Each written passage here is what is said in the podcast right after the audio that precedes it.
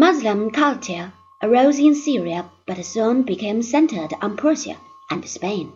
In Syria, the Arabs inherited the Aristotelian traditions favored by the Nestorians at a time when Orthodox Catholicism adhered to Neoplatonic doctrines. Much confusion was, however, caused by the fact that Aristotelian theories became mingled with a certain Neoplatonic influence.